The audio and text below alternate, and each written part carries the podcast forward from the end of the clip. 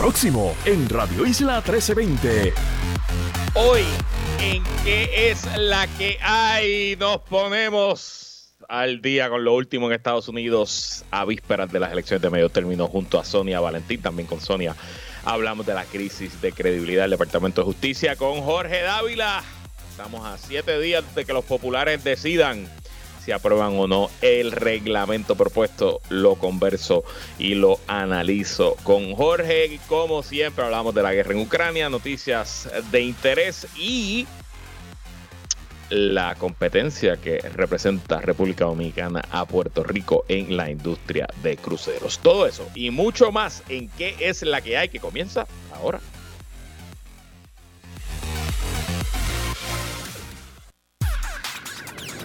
El análisis más potente y completo comienza ahora. Luis Herrero llega prendiendo fuego a los políticos y figuras que se atreven a dañar el país. Radio Isla 1320 presenta ¿Qué es la que hay? con Luis Herrero.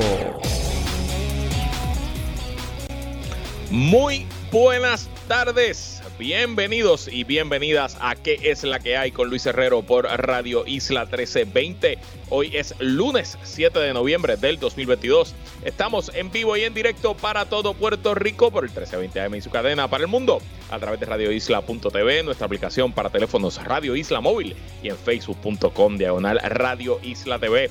Yo soy Luis Herrero y como siempre les invito a que me sigan en todas las redes sociales, twitter.com diagonal L Herrero facebook.com diagonal Herrero, instagram.com diagonal Herrero. Y recuerda que este programa lo puedes escuchar en su formato podcast. Búscalo como qué es la que hay en tu aplicación de podcast favorita para que me escuches cuando a ti te dé la gana. Y que es la que hay de que vamos a hablar hoy, día 256 de la guerra en Ucrania. Hablemos de crucero y la competencia que representa República Dominicana para el país a una semana de la Asamblea del Partido Popular Democrático. Nos ponemos al día con Jorge Dávila y en A Solas con Sonia Valentín hablamos de la crisis del Departamento de Justicia tras revelaciones de las investigaciones en el asesinato de Kevin Fred.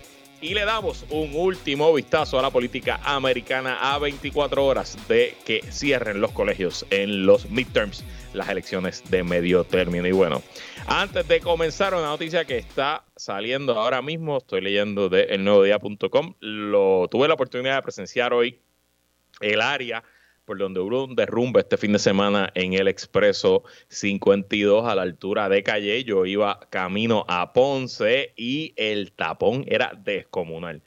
Y la nota que publica Gloria Ruiz Cuilan del Nuevo Día a las 4 y 16 de la tarde es que sigue desprendiéndose el terreno, está inestable. Albierte, director de carretera sobre derrumbe en la PR52, Edwin González estimó que los trabajos para remover las piedras de la carretera podrían costar más de 3 millones, eh, mientras la secretaria Lito informó que las recientes lluvias afectaron unas 35 vías públicas. La realidad es que aunque en el área metropolitana quizás lo peor no pasó, el sábado estuvo bien complicado el día, tanto así que esencialmente se ahogó el comienzo del béisbol invernal. Se suspendieron juegos en Santurce, el opener el sábado no se pudo dar. En Ponce tampoco el regreso de Ponce a eh, el béisbol tras 10 años y el béisbol de regreso al Paquito Montaner en Ponce tampoco se pudo dar, ni se pudo dar tampoco el juego inaugural. En Carolina, ayer domingo sí se jugaron la jornada, hoy continúa, de hecho hoy Santurce va a reemplazar el juego del sábado y yo no voy a poder ir tengo otros compromisos, no estoy en San Juan, así que me perderé la inauguración de mis cangrejeros, pero voy mañana, así que allí los veremos. Y bueno, también otra cosa que comenzó hoy es la cumbre internacional sobre cambio climático, la COP27, esta se celebra en Egipto, el primer día ha estado lleno de alarmas de oficiales de la ONU y también de algunos presidentes de distintos países que están eh, participando en la cumbre sobre lo tarde que se está haciendo para que tomemos acción definitiva sobre el cambio climático. Voy a estar tratando de tener noticias durante toda la semana sobre lo que allí ocurra. Otro lugar donde hubo muchísima, muchísima actividad este fin de semana es en Twitter, como saben, mi red social favorita, red social a la que creo que está yéndose por un barranco sin fondo y que probablemente estamos siendo testigos de los últimos meses de la organización.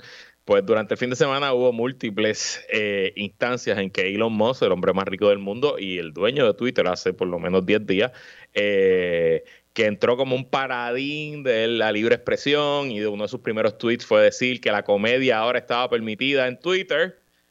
Bueno, pues dedicó todo el fin de semana a bloquear, a cerrar cuentas de personas que estaban pues impersonándolo a él o, ¿cómo se dice?, imitándolo a él o haciendo una parodia de él, incluyendo a la comediante Kathy Griffin, que eh, se había cambiado el nombre y se había puesto de nombre Elon Musk, aunque todo el mundo sabía que era la cuenta de Kathy Griffin, eh, y se había puesto el nombre pues para fastidiar a Elon Musk, ¿no? Y Elon Musk le cerró la cuenta. También me parece que le cerraron la cuenta a Daniel Radcliffe el que era el Harry Potter, el actor de Harry Potter. O sea, el que interpretó a Harry Potter en, las películas. Parece que también se puso payaso y Elon Musk le cerró la cuenta de Twitter. Eh, nada, hay montones de cosas pasando. Es completamente patético lo que está pasando. Y mientras eso ocurre, mientras eso ocurre, hoy Elon Musk decidió pedirle a, los, a sus seguidores que voten republicanos en las elecciones mañana. Tremendo. Y hablando de temas que pasan por el radar y que deberían alarmarnos a todos y que es otra evidencia más de cuán profundo ha caído, han caído las instituciones de los Estados Unidos y del peligro que representa el movimiento neofascista de los Estados Unidos y su líder Donald Trump. El sábado, estoy leyendo una noticia de Yahoo News, el senador demócrata de Oregon, Ron Wyden, publicó un informe senatorial de una investigación que su comité eh, conduce, que su comité tiene jurisdicción sobre el Departamento de Seguridad Nacional o Homeland Security, donde demostró evidencia de cómo Donald Trump intentó utilizar el Departamento de Seguridad Pública para eh, que se le crearan enemigos invisibles para justificar sus acciones eh, sobre todo de camino a las elecciones de noviembre del 2020 y tratar de mejorar sus eh, posibilidades. Según Yahoo News, el reporte describe intentos de oficiales del Departamento de Seguridad Pública para enlazar a protestantes durante el verano del asesinato de George Floyd y también las protestas que hubo en Portland, si no me equivoco, por varias semanas. Pues el Departamento de Seguridad Pública buscó unir a, esa gente que protestaba con una eh, una eh, treta terrorista imaginaria en un esfuerzo para mejorar las posibilidades de reelección de Donald Trump, están levantando preocupaciones sobre las posibilidades del presidente de los Estados Unidos para eh, utilizar billones de dólares de inteligencia doméstica y de recursos del gobierno para favorecer su propio futuro político. Los analistas del Departamento de Seguridad Nacional eh, contaron cómo recibieron órdenes para generar evidencia de lazos financieros entre protestantes que habían sido arrestados eh, con eh, organizaciones como Antifa u otros tipos de organizaciones, esfuerzos que fracasaron porque ni siquiera los más leales seguidores de Donald Trump en el Departamento de Seguridad Pública pudieron conseguir evidencia o inventarse esa evidencia. Y esto no solo es peligroso pensar que la Casa Blanca puede ordenar al Departamento de Seguridad Pública a inventarse información para tratar de crear una amenaza terrorista donde no existía. Eh, y si eso pasara en Rusia, pues, pues, whatever, pues pasó, lo hizo Putin. Pero que pasa en Estados Unidos es alarmante. Pero no solo es alarmante eso, es pensar que en el 2024 Donald Trump puede ser el favorito a volver a ser reelecto y que si trató de hacerlo en el 2021 de salió, pues ahora en el 2024 quizás cuando vuelva a ser presidente, pues le sale, porque a lo mejor va a nombrar gente aún más fanática, aún más arriesgada, aún más eh, arrojada y quizás va a tener más, político, más poder político que antes. Ay, señor. Mientras todo esto ocurre, bueno, pues estamos a la expectativa de los resultados de esas elecciones mañana y de eso hablaremos un ratito más adelante y obviamente el martes y obviamente el miércoles. Pasemos a lo que ocurrió el fin de semana en la guerra de Ucrania. En el frente militar no hay mucho que añadir después de lo último que hablamos. Todo sigue siendo expectativa en la ciudad de Gerson, en el sur de Ucrania. De hecho, Gerson lleva varios varias horas ya, más de 20 horas sin luz eléctrica. Gerson es controlado por Rusia, o sea que no es como está pasando en Kiev, en otras ciudades que a causa de los ataques a la infraestructura eléctrica se están quedando sin luz. No, aquí es que Rusia cortó la luz específicamente en la ciudad. Eh, lo que se especula es que Rusia quiere sacar a todos los civiles de la ciudad, punto, para poder utilizar la ciudad completa como una zona de batalla y como un frente para defender cualquier ofensiva ucraniana. De hecho, sigue, sigue surgiendo información de que Rusia puede estar sacando ciertas tropas y ciertos elementos de Gerson, pero el ejército ucraniano dijo que no, que ellos no han visto en sus eh, en su inteligencia, en sus movimientos, en sus fotos de satélite, ellos no han visto que Rusia esté sacando sus tropas, que por el contrario los están viendo que están reforzando ciertas zonas y creando áreas defensivas. Así que eso lo sabremos mañana. Eh, mientras tanto, en el frente diplomático, una nota de ayer del Washington Post importante, eh, según fuentes del periódico, aparentemente la administración Biden le está pidiendo en privado a Ucrania que mande señales de que está abierto a negociar con Rusia y que eh, rechacen o eh, no, no, sigan eh, con su postura pública de no negociar con Rusia a menos que el presidente Vladimir Putin salga del poder de acuerdo con fuentes del periódico. Según el Washington Post, la solicitud de los oficiales americanos no busca empujar a Ucrania a sentarse en la mesa de negociación, sino que es un esfuerzo calculado para asegurar que el gobierno de Kiev no pierda el apoyo internacional de otros países que eh, ya se están pues cansando del costo que ha tenido la guerra en sus economías y en sus ciudades. Interesante por demás también, el periódico Kiev Independent hoy reporta que es el rol de India ustedes saben, le hemos venido hablando aquí desde el verano, se firmó un acuerdo para permitir que Ucrania exporte grano eh, desde el verano pasado, un acuerdo que públicamente fue negociado por Turquía, pero ha salido información de que India también jugó un rol eh, protagónico en las negociaciones, aunque un rol eh, tras bastidores, no público, sobre todo en convencer a Rusia a que entrara en el acuerdo y lo que se está especulando hoy que cualquier acuerdo de paz pudiera contar con el apoyo de India como un mediador con credibilidad tanto en Rusia como en Ucrania. Ya veremos. Y bueno, vamos a hablar rapidito, unos minutos. Yo no soy un experto en el tema, pero me gusta mucho y tuve cierta experiencia trabajando con clientes de la industria de los cruceros. Y como ustedes saben, hay ahora mismo en proceso una privatización de los muelles de cruceros de San Juan a favor de la compañía turca Global Ports. Eh, ese proceso tiene una oposición férrea de ciertos grupos políticos en Puerto Rico, pero más aún una oposición férrea de las líneas de cruceros principales, entiéndase Royal Caribbean y Carnival Cruises. Y ha encontrado cierto foro en el Nuevo Día la oposición a esta transacción. Primero, el Nuevo Día hace varios meses publicó unas historias de cómo Global Ports tenía en algún momento de su, de su carrera eh, financiamientos rusos y se montó en la ola de la guerra de Ucrania y de las prohibiciones que hay ahora de que empresas rusas hagan negocio en los Estados Unidos, incluyendo Puerto Rico. Eh, y hoy, ayer, perdón, en su sección de negocio, publicó una historia de cómo la República Dominicana eh, ha invertido ya por varias décadas en fortalecer su industria de cruceros, en crear varios puertos importantes, no solo en la Romana y en Santo Domingo, sino son seis puertos de cruceros alrededor de la isla que les permite pues, montar distintos paquetes, y de cómo este año, 2022, pues básicamente República Dominicana está comiendo los dulces a Puerto Rico en pasajeros, casi el doble de pasajeros han ido a puertos dominicanos que a puertos puertorriqueños en lo que va de 2022 y primero hay que dejar claro que en efecto, la República Dominicana nos está comiendo los dulces en muchas cosas de promoción turística y en pensamiento a largo plazo sobre todo. Y en este tema de los cruceros, aunque el periódico pone a Luis Abinader, el actual presidente, como el promotor principal del asunto, y es verdad, Abinader le ha dado un impulso importante a la industria de cruceros, la realidad es que la estrategia de los cruceros en Dominicana ya va a cumplir 20 años. Y la realidad es que en Dominicana la gente que se encarga de las negociaciones, de las promociones, de ir a las convenciones, de las reuniones con todo el mundo, es la misma gente hoy bajo el gobierno de Luis Abinader que lo era bajo el gobierno de Danilo Medina. Y si usted sabe algo de política dominicana, usted sabe que Danilo Medina y su partido, el PLD, son enemigos acérrimos del actual presidente Luis Abinader y su partido, el PRM.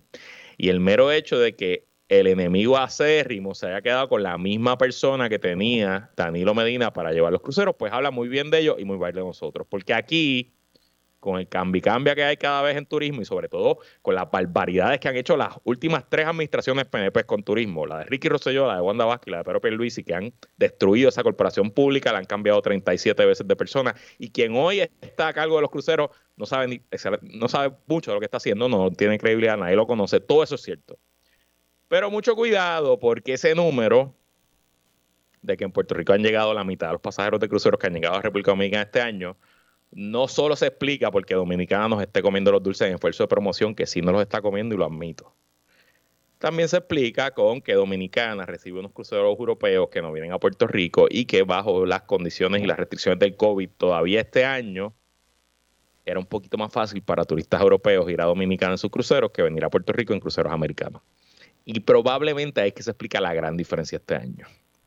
¿Cómo será en la próxima década? Mm, hay que estar pendiente. Y también hay que estar pendiente, porque yo no tengo evidencia de esto, pero eh, Carnival y Royal gastan mucho en publicidad. Y gastan mucho en publicidad en el Nuevo Día y en otros medios. Y no sé cuánto de esto sea apuntarse una contra el gobierno con números que son reales, no, estoy diciendo que los números no sean, pero también cuanto esto sea, bueno, pues defender los intereses de unas compañías de cruceros que quizás se oponen a que llegue un operador privado a nuestros cruceros, a nuestros muelles de cruceros. Nada, esta información siempre es muy interesante y yo tengo muchas fuentes en esta área, así que mientras salgan noticias las seguiremos discutiendo. Pero vamos ahora al análisis político con Jorge Dávila. ¿Qué es la que hay? Descarga política. Descarga política con Jorge Dávila. Así mismo es como todos los lunes analizamos la politiquería nuestra de cada día junto al analista de Radio Isla y colaborador en nuestro espacio, ingeniero Jorge Dávila, que es la que hay, Jorge. Bueno, pues yo creo que la política está como el clima, llueve y no escampa llueve y no escampa. Así mismo es este domingo en Guaynabo, de todas las ciudades de Puerto Rico, en Guaynabo, el Partido Popular Democrático llevará a cabo su asamblea de reglamento para aprobar o derrotar la nueva versión de dicho documento que incluye una reingeniería de la manera en la que el PPD se organiza sustituyendo la figura del presidente por una junta directiva. Hace unas horas, el presidente del PPD, José Luis Almao, ofreció un mensaje en las redes del partido haciendo un llamado a la unión y asegurando que el proceso de este domingo no se trata de candidaturas. Jorge, ¿no se trata de candidaturas el proceso de este domingo? Bueno, yo creo que en el análisis que hicimos la semana pasada te dije claramente que sí, que esto se trata de candidaturas y de, y de quién se posiciona para ser candidato a la gobernación del Partido Popular. De eso es lo que se trata.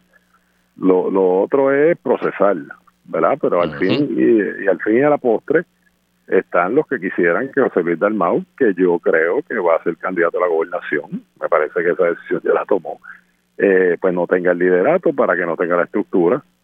Eh, y esos que pretenden que él pierda el liderato de la presidencia, eh, pues José Luis Dalmau no quiere que lo asuman ellos, ¿no? Así que me, me, me parece que de eso es lo que se trata, lo que va a ocurrir en Guaynabo me sorprende mucho que en Guaynabo, ¿verdad? Yo no sé hace cuánto el Partido Popular no hace una actividad en Guaynabo, pero bueno. Este, es el agua de la raya con Cauba, así que me imagino que por eso es que, es el, no sé si es que se quiere parecer al PNP, ¿verdad? sí, sí. Pero, pero, pero sí, de eso es lo que se trata. Eh, obviamente, escuché inclusive eh, al alcalde de Comerío, que es el, el mediador eh, que, ¿verdad? que buscaron para tratar de... Eh, eh, ¿verdad? buscar armonía previo a que ocurra la asamblea. Y dijo eh, me pareció me pareció que, leí que una de las alternativas que están evaluando es presentar enmienda por enmienda en lugar de presentarlo como un todo.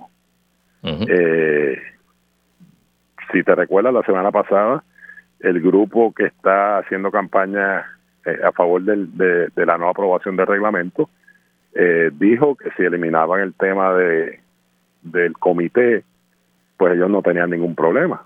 Así que no sé si ese es el, el punto medio que, encontró Josian Santiago, eh, presentar las enmiendas una a una. eh, ¿verdad? Un, un, poco un poco atípico, ¿no? Porque tú apruebas un reglamento en su totalidad o no, lo apruebas. Digo, ¿y cuántas horas alquilaron el local? Porque si se va enmienda por enmienda, hay 600 personas allí a grito y a puña, pues para lo mejor necesitan dos, dos días.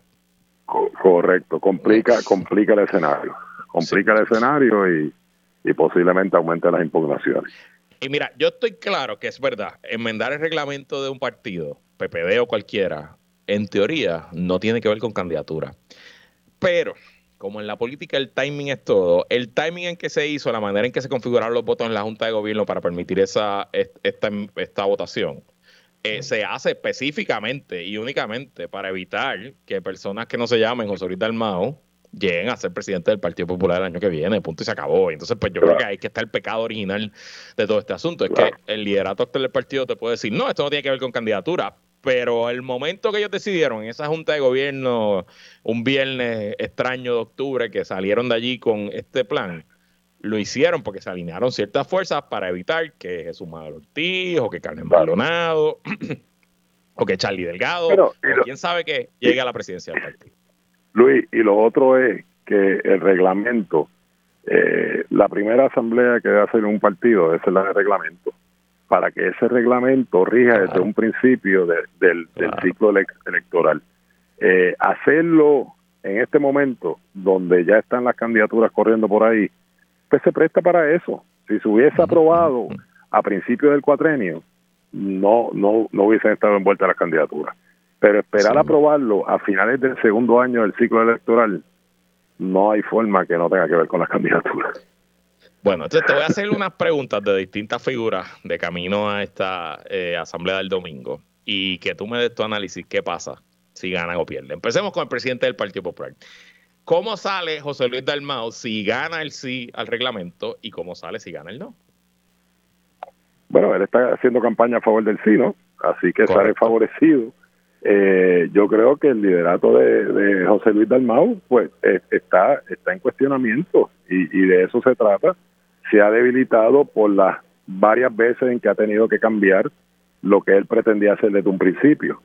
Aquel aquel famoso comunicado de prensa que salió a las 5 o 6 de la mañana eh, donde él decía que iba a haber una votación abierta y donde estaba el estatus involucrado en eso pues eso se o sea no fue ni siquiera votación porque porque él vio que no tenía los votos.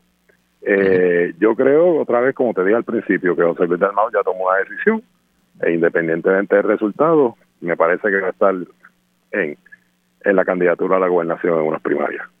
Yo creo que si gana, eh, suena raro decirlo, pero se convierte en el favorito para ser candidato a la gobernación. Y si pierde, creo que se va a tener que quedar en el Senado e incluso no me extrañaría que hasta renuncie el propio domingo a la presidencia del PPD. Y de hecho, ¿qué pasaría si gana el no? Yo todavía no estoy muy claro. Y voy a tratar de averiguar toda esta semana antes de que se dé esa elección el domingo, pero no estoy muy claro. Lo que, lo que pasa es que ahora si se, si se va enmienda por enmienda, habrá que ver cuántos sí y cuántos no se Buen punto, buen punto, buen punto. Ay, Dios mío. Necesito como dos horas para hacer este análisis contigo. Bueno, y vamos a ver otro de los presidenciables, la persona que estuvo a cargo del proceso de revisión del reglamento y que ha estado tratando de mantener un perfil medio bajo en esta disputa, el alcalde de Villalba, Luis Javier Hernández. ¿Cómo termina ese alcalde si el reglamento se aprueba y cómo termina si se derrota? Bueno, yo, yo, yo pienso que para él es inconsecuente. Me parece que él no ha tomado una decisión todavía y por eso ha mantenido un bajo perfil en el tema este de, de la asamblea de reglamento.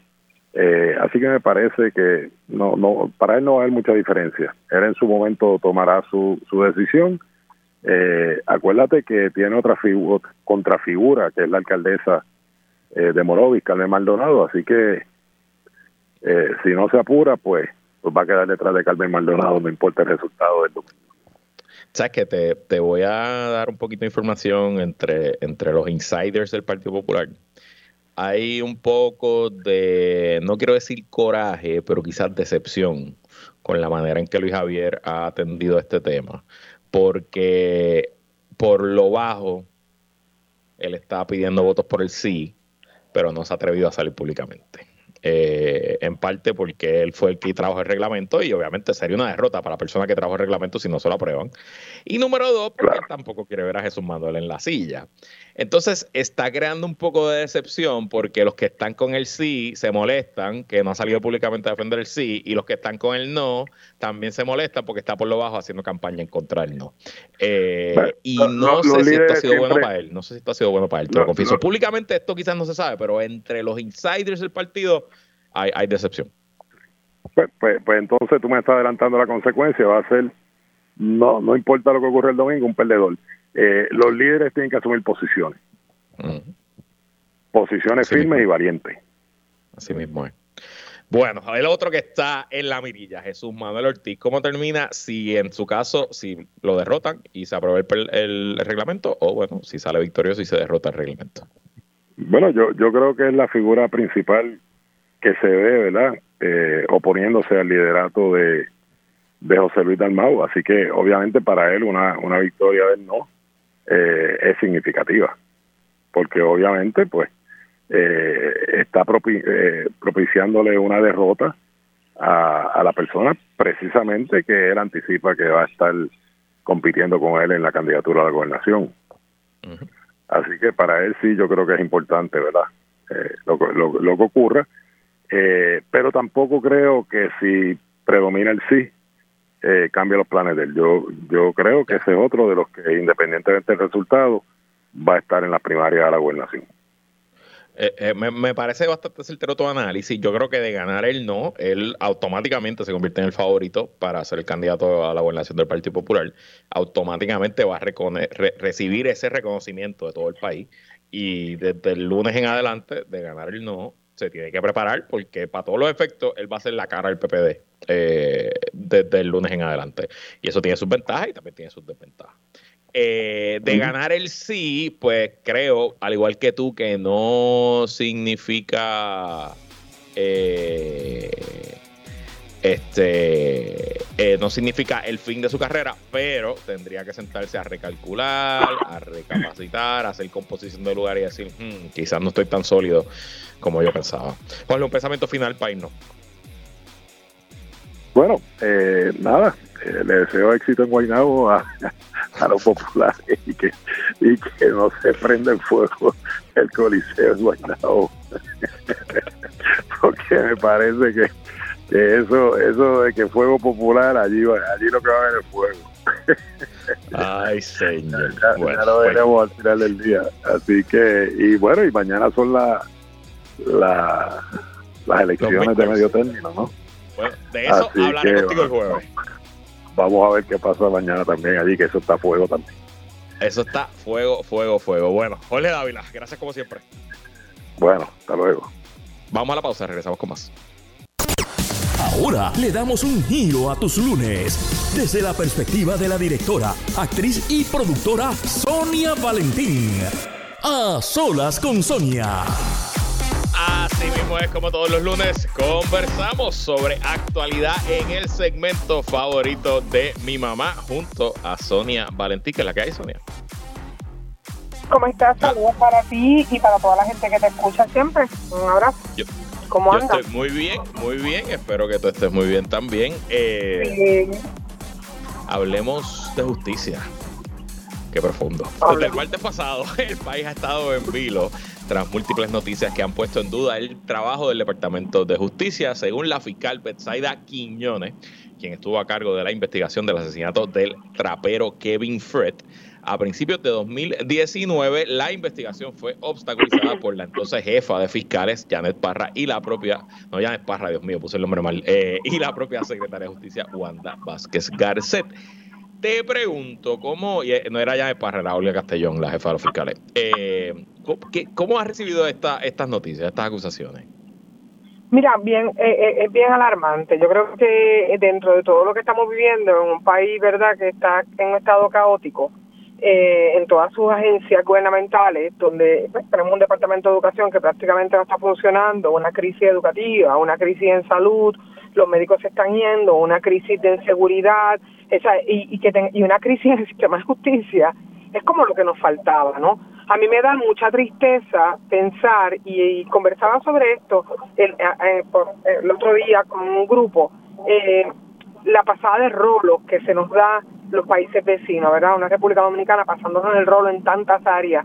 Y, y entonces, y bueno, qué bueno, qué bueno que lo está haciendo, pero como nosotros tuvimos un país, o, ¿verdad?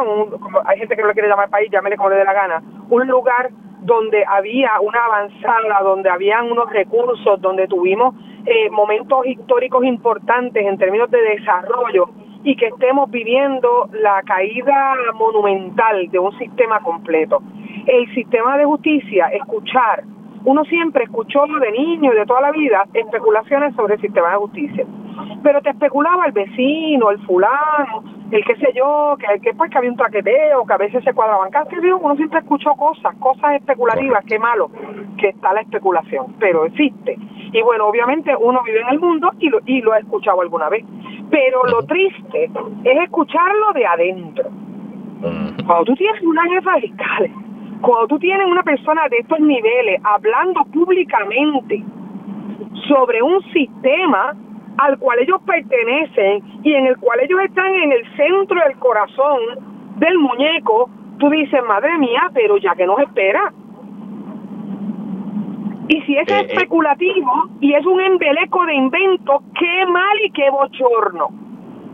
Y no debe hacerse y no debería esto ocurrir nunca porque destruimos las instituciones, están en el piso, en ruina, no hay como levantarlas, hay que empezar en cero. Hay que empezar a tener fe, esperanza, hay que levantar cada una de estas instituciones de cero, con dignidad, con contra, con, con cara de frente al sol, a ver si, si nos levantamos en un país mejor construido en el futuro.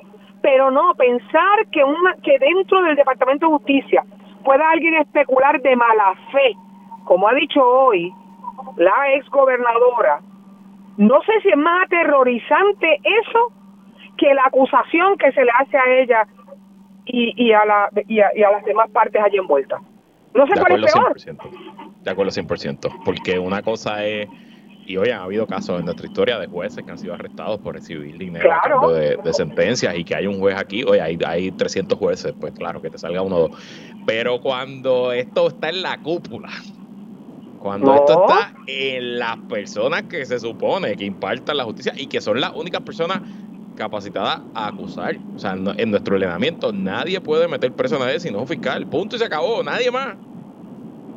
Eh, es terrible. Levanta, levanta demasiado, estamos, hablando, estamos hablando de, de, de, de, ¿verdad? Y yo tuve la oportunidad de entrevistar en algún momento creo que se llamaban los tres de Aguada, ahora no recuerdo el nombre, y ellos probaron que habían sido, que habían, y los entrevisté en algún momento y hice un especial con ellos, eh, eh, los habían encarcelado injustamente, y uno dice, bueno, el sistema es perfecto, está brutal, que estas cosas pasen, pero bueno, un sistema que no es perfecto, que en aquel momento carecía de unas limitaciones, y tú conoces historias, ¿no? De, de justicia mal impartida. Una de las razones por las que yo no creo en la pena de muerte básicamente porque en un sistema tan imperfecto morirían un chorro de inocentes, ¿no? Entonces, pues por esa, esa es una de las razones por las que yo me reservo el derecho de la vida y digo, no, espérate, vamos a dejarle ese derecho de la vida a papá Dios para no meternos allí, porque como hay tanta imperfección, sabe Dios a cuánta gente van a matar, que Dios sabe a quién matan. Así que, Así es. En, ese, en ese sentido, uno dice, bueno, pues por lo menos me, hay como protegerse, pero que tú me vengas a mí a decir y que yo esté eh, viviendo el momento que estamos viviendo de un sistema de justicia aparentemente eh, destrozado en su corazón eh, es terrible. Y, y hoy, vuelvo y te digo, yo no sé qué fue más fuerte. Si escuchar que pudiera haber una jefa de fiscales diciendo, blasfemando y diciendo barbaridades, prácticamente para mí es una blasfemia, ¿no? Lo que dice, es diciendo esta y, y que la exgobernadora diga, no, no, pues ella lo está haciendo por destruir mi imagen y tal, yo digo, mira, rayo, entonces no sé dónde estoy para. Bueno, vamos a leer lo que dijo Wanda Vázquez porque ella no había dicho absolutamente nada y hoy eh, temprano emitió declaraciones escritas y ella dice, en el pasado ustedes han sido testigos de imputaciones que me han hecho de manera infundada con la única intención de hacerme daño y afectar mi reputación. Las aseveraciones realizadas durante toda la semana pasada por la fiscal Betsaida Quiñones en distintos medios de comunicación sobre intervención para paralizar investigaciones en proceso son totalmente falsas y difamatorias y ella lo sabe. doy la bienvenida a que se indague. Espera, espera, Luis, Luis, Luis, Luis, eh, eh, perdón que te interrumpo, ahí es donde está el detalle. Y ella lo sabe. Mm. Sigue. Te voy a decir algo. La mejor manera de defenderse de una difamación es radicando una demanda. Y por eso yo siempre soy bien cuidadoso cuando yo, o siempre cojo con mucho escepticismo cuando una figura pública levanta la defensa de difamación sin tomar acción. Porque el micrófono o el papel aguanta lo que sea. Pero si a usted lo están difamando, según la ley, nuestro ordenamiento es bien difícil que se le pruebe una difamación contra una figura pública. Pero en este caso, que evidentemente le está haciendo un daño real, sobre todo a ella, que es una persona acusada, que se va a ver, su libertad va a estar ante un jurado de 12 personas. Y ese jurado, sea quien sea, está viendo estas noticias. Pues eso se resuelve con una demanda, con una acción oficial de difamación. Te pregunto, porque ante todo esto el secretario de Justicia, Domingo Emanueli, quien refirió eh, el asunto ya a investigación, le pidió al país el miércoles, y fue la portada del vocero el jueves, que tengan confianza en el sistema. Esa es la respuesta correcta que debe tener el secretario de Justicia ante la crisis, que dejemos claro, no tiene nada que ver con él, él heredó el departamento. Pero es así, pedirle a la gente que tengan fe. No, no es, no es la respuesta correcta, perdóneme, secretario de Justicia, en términos de comunicación, ¿verdad? Porque estamos frente a un debate de dos personas que fueron parte del sistema de justicia. O son parte, no sé, la fiscal ya no está, ¿no? Eh, Anyways, y que, están, que fueron parte. Y si estas son las dos partes, ¿en cuál parte es en la que debo confiar? Entonces, la realidad es que haber dicho cosas más contundentes, como mira, un sistema de justicia, verdad que yo, yo, yo, estoy llegando, yo esto no tiene nada que ver con, con mi operación, sin embargo, voy a tomar eh, con seriedad, voy a reformar, voy a indagar, voy a, tú sabes, yo voy a remover el, el, sistema de justicia, yo voy a escarbar debajo de la tierra el sistema de justicia, pero yo le voy a garantizar al país que salga yo de aquí, el día que salga, este, esto, este edificio va derecho, no va, no va torcido ¿sabe? Alguien aquí tiene que empezar a tener, Luis, y, y uno un poco se cansa. O sea, la ya aquí los jefes de agencia, los directores, tienen que empezar a tener una firmeza distinta, porque estamos viendo y estamos frente. Mira, yo me, yo el otro día cenaba con Héctor, le decía, Héctor, lo que pasa es que lo que dice la, la, la fiscal y lo que está pasando en el caso de justicia, a mí lo único que me viene a la mente es el muchacho aquel que hablaba, hijo del exsecretario de, de Hacienda ¿Cómo, se llama aquel eh, muchacho que hablaba? Que hablaba de una corrupción institucionalizada. Eso lo usó él, esas fueron palabras de él. Entonces, cuando tú sigues como, ¿verdad? como constituyente, escuchando este tipo de cosas, ¿a qué es a lo que tú llegas? Hablamos, y cuando ves el otro caso, ¿verdad? Eh, bueno, este es el caso de este chico, pero cuando ves otros casos, tú dices, y ahora ¿Y ahora dónde, como para dónde miro? ¿Cómo qué hacemos en un país donde la justicia pueda estar tan corrompida, pueda estar tan destruida? ¿A dónde miramos? ¿Para atrás? ¿Para, sí, para el recuerdo? ¿O nos ponemos de frente y decimos que vamos a reconstruir este sistema? Haga lo que haga falta. Haya que sacar a quien haya que sacar. Haya que reclutar a quien haya que traer haya que moverse en una dirección correcta para darle esperanza, para darle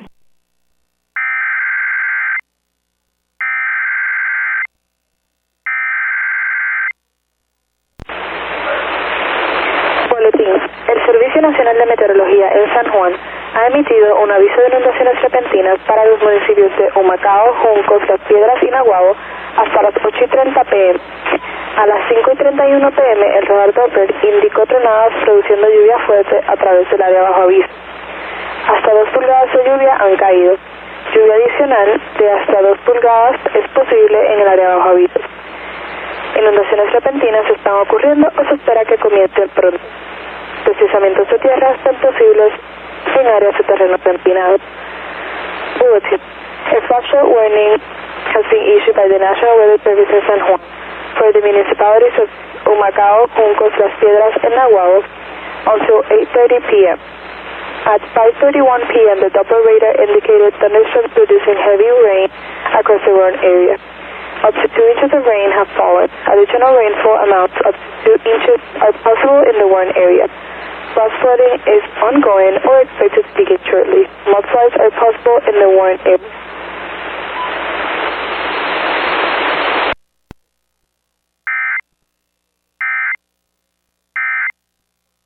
hablábamos el otro día de la policía, no todos los policías, ¿verdad? Eh, eh, eh, hacen, tienen un, un, evento erróneo, no, no, y hay policías que son, la mayoría diría yo, pero entonces si el pequeño grupo acapara y, y amarra estas instituciones, pues las destruyen. Así es. Así mismo es. Bueno, y hablando de destruir instituciones, Mañana hay elecciones en Estados Unidos. De eso vamos a hablar con Sonia Valentín cuando regresemos después de la pausa.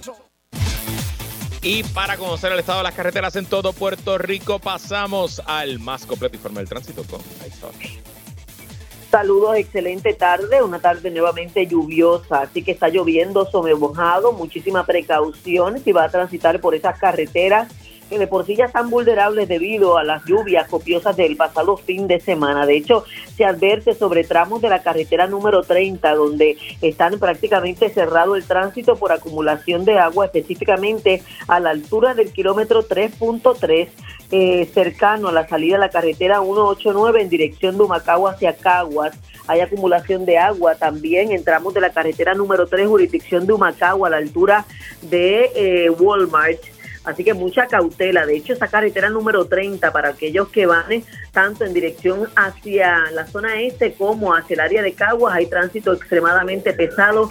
Muchísima paciencia. Recuerde si está cerca de algún cuerpo de agua y ve que ya el cuerpo de agua está a punto de salirse, evite transitar por esa zona. No queremos más desgracias a las que ya hemos visto durante este pasado fin de semana. Bien pesado el tránsito también en la 30, en la zona de Humacao y el resto de las carreteras de esa zona este.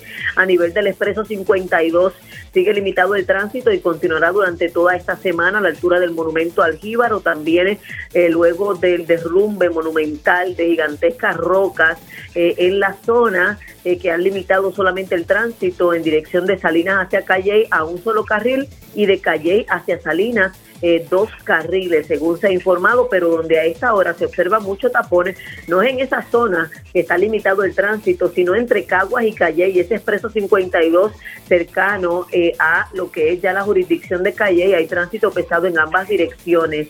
Mientras tanto, el expreso 52 también una vez pase Montelledra en dirección hacia Caguas, tránsito sumamente pesado, le recomendaría que utilice la carretera número uno, pero también hay tapón en la llamada carretera vieja a partir del del sector Quebrada Arena en dirección hacia Caguas Expressway Motor. En cuanto a la zona metropolitana, el tapón de siempre agravado en el día de hoy, en el caso del Expreso Las Américas en ambas direcciones, desde la intersección con el Expreso de Diego hasta la salida a la avenida Jesús de Piñero, tanto el Expreso de Diego en ambas direcciones como el Expreso Kennedy en dirección de San Juan hacia Bayamón, tránsito casi detenido en esa zona hasta Metro Office Park y que a su vez impacta el tránsito en el resto de las carreteras principales de la zona de Santurce, entre las cuales se incluye la carretera número uno. La Valdoriotti, como siempre, el tapón hacia el aeropuerto, la Muñoz Rivera en la zona portuaria y finalmente la zona del Expreso de Diego, tránsito pesado también en la jurisdicción de Guainabo, Bayamón, hasta la colindancia entre Baja y el área de Dorado. Así que cautela es el llamado a esta hora de la tarde debido a esas lluvias que ya se sienten en gran parte del país. No se reportan inconvenientes en el oeste del país y tampoco en la zona de Ponce, donde también, sin embargo, está lloviendo. Que tengan excelente tarde. Estás escuchando ¿Qué es la que hay? por Radio Isla 1320 y radioisla.tv. No rompas la cadena, no rompas la cadena. Quédate en Radio Isla 1320. Somos el sentir de Puerto Rico.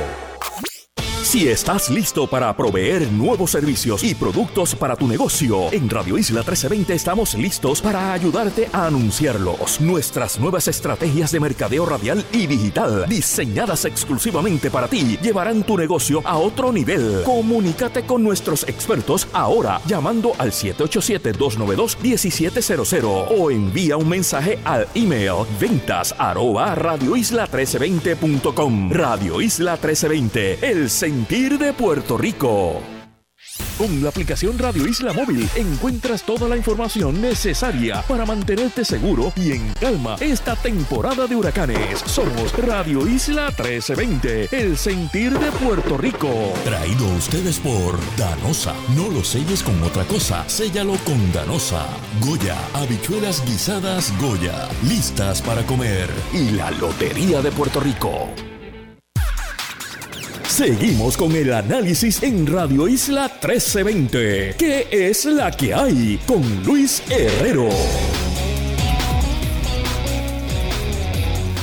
Como todos los lunes con Sonia Valentín. Sonia, mañana a esta hora más o menos comenzarán a cerrar los colegios en la costa este de los Estados Unidos y el futuro de ese país estará sellado por los próximos dos años bueno, si la democracia aguanta.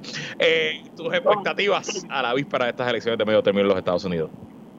Mira, los Estados Unidos no está muy lejana a nuestra realidad también. Ellos están eh, pasando por, por muchas crisis eh, de gran magnitud y hay temas bien importantes en, eh, que defender, ¿no? Entre ellos está la inflación, la salud y el aborto.